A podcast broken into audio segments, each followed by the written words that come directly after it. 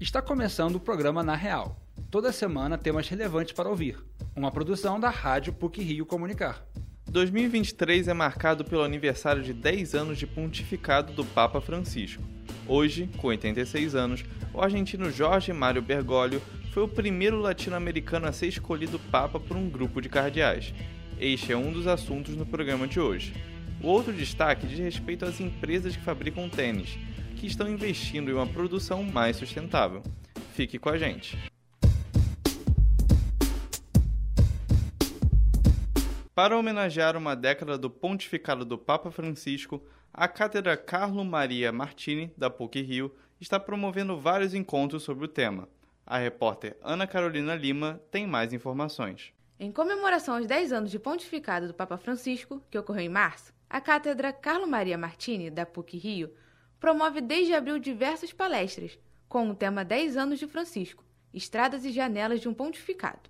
No último encontro, foi abordada a luz da fé, primeira encíclica de Francisco, e como ele está ligado com as questões dos direitos humanos. As encíclicas são cartas oficiais feitas pelo Papa e destacam temas de importância para a Igreja. A encíclica Luz da Fé enfatiza sobre como a fé ilumina a vida das pessoas e explora também a esperança e a caridade. No encontro, foi citada a relação de Francisco com o Brasil e a forma com que ele lida com os direitos humanos.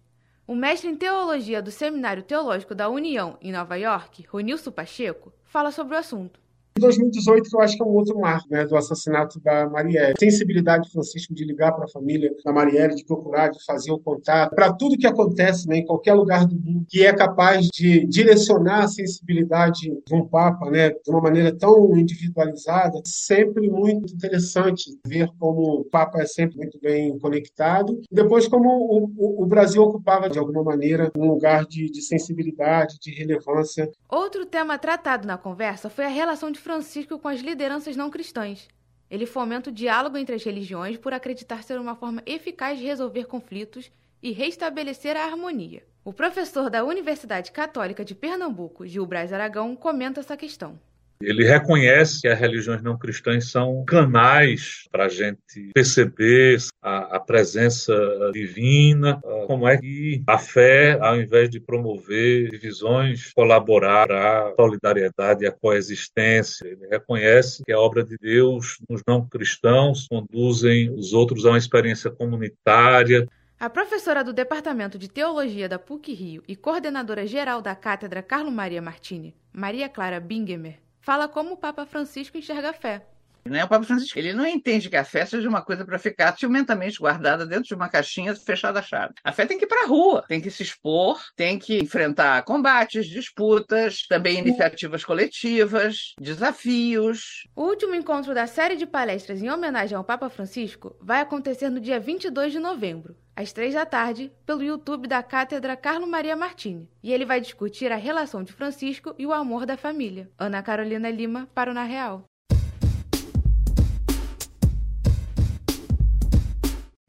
A produção de calçados sempre causa impactos negativos ao meio ambiente, já que as etapas da cadeia produtiva poluem de alguma forma a natureza.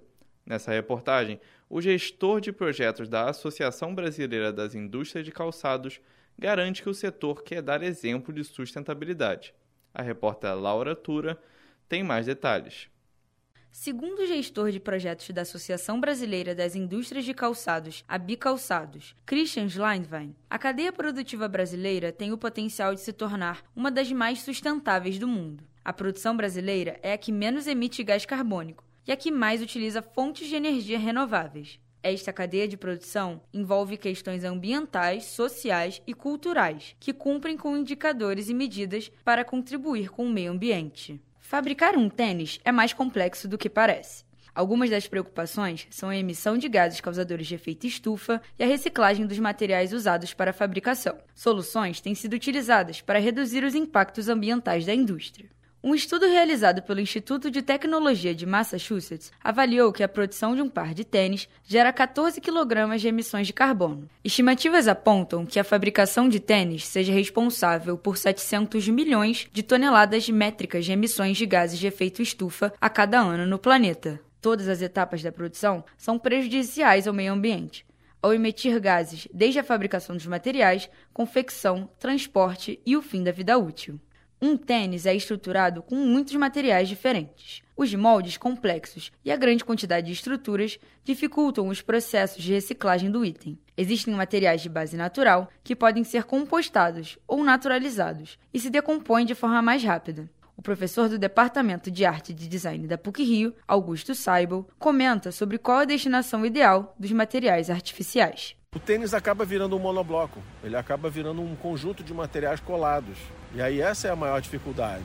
Então, quando a gente fala de impacto ambiental do calçado, a grande dificuldade é que a gente junta tudo, né? A indústria junta todos os materiais. Isso, quando vai para um aterro sanitário, quando ele não tem uma chance de ser descartado de outra maneira, né? De ser reaproveitado ou reutilizado, primeiro esses materiais vão se degradar de maneira diferente. Mas uns materiais vão decompor mais rápido do que outros. A melhor maneira de reciclar um tênis é produzi-lo com apenas um material. Mais importante do que o material é o processo de fabricação. A separação das peças tem que ser rápida, fácil e não deve danificá-las. A maioria deles é feita de plástico e derivados de petróleo, que demoram muito tempo para se degradar. Além disso, a indústria calçadista utiliza muita cola de contato para unir as estruturas, o que dificulta na reciclagem.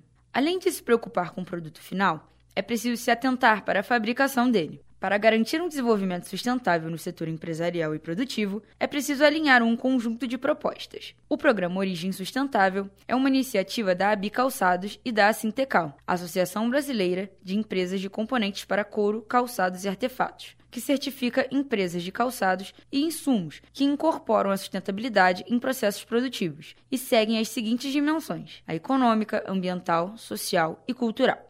A certificação do programa é reconhecida internacionalmente e gera oportunidade de expansão em outros mercados, o que impulsiona o crescimento da cadeia produtiva. O gestor de projetos da ABI Calçados, Christian Schleindwein, explica como as empresas brasileiras se diferenciam no mercado empresarial, comparada a indústrias ao redor do mundo. A gente tem um olhar de sustentabilidade mais amplo e de empresas sustentáveis, que tenham práticas com o olhar da diversidade, que tem preocupação com as lideranças femininas, pessoas com deficiência, as questões de, de lei, trabalhar sua cadeia produtiva e ter a segurança de que ela está assegurada. Várias as questões sociais e as questões ambientais, emissões de CO2, eh, resíduos, reciclagem, toda essa parte. Isso é muito mais avançado aqui no Brasil em contraparte, em países europeus ou americanos, as marcas elas estão muito mais preocupadas com a sustentabilidade aplicada a produto. É importante saber diferenciar quando um produto é sustentável e quando uma empresa é sustentável. O chamado greenwash é o termo utilizado quando um produto é vendido com a proposta de ser sustentável, mas a maneira com que ele foi produzido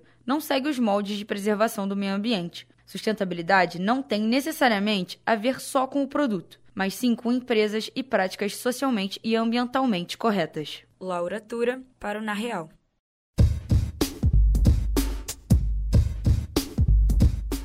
E para finalizar a edição do Na Real de hoje, algumas pílulas sobre o que foi ou será destaque nas mídias.